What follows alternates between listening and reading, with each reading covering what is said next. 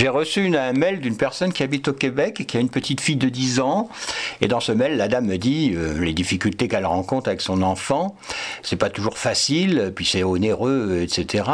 Et, elle, me, dit mon enfant est, dyslexique et a des troubles d'attention. Euh, ben, tous les dyslexiques, enfin je l'imagine parce que moi c'est mon cas, euh, on a tous des trouble d'intention, c'est-à-dire qu'on n'arrive pas à rester attentif très longtemps, il faut, vraiment que ça nous intéresse. Hein. Mais mais c'est pas pour ça que j'en parle, c'est qu'elle me dit aussi euh, que sa fille a, du mal à, comment se situer dans le temps, c'est-à-dire que euh, ben, quand elle dit euh, non pas il y a 2-3 ans, il y a 4 ans ou il y a 5 ans, elle va dire quand j'avais 3 ans, c'était ceci, c'était cela. et ça, c'est quelque chose que je connais bien et ça ne doit pas être euh, rare chez les dyslexiques, c'est que euh, moi j'ai aucune notion du temps.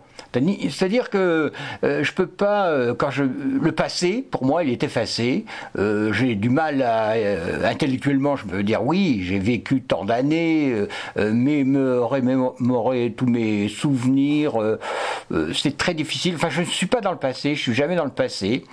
Et aussi, je ne suis, j'ai du mal à me projeter dans l'avenir, notamment dans l'espace-temps, comme dit cette dame. C'est-à-dire que si, si je me dis bah, la semaine prochaine, jeudi prochain, je ferai ceci ou cela, pour moi, ça me paraît aussi lointain que si c'était dans plusieurs mois. Et, d'ailleurs, euh, j'ai beaucoup de mal à tenir un, agenda.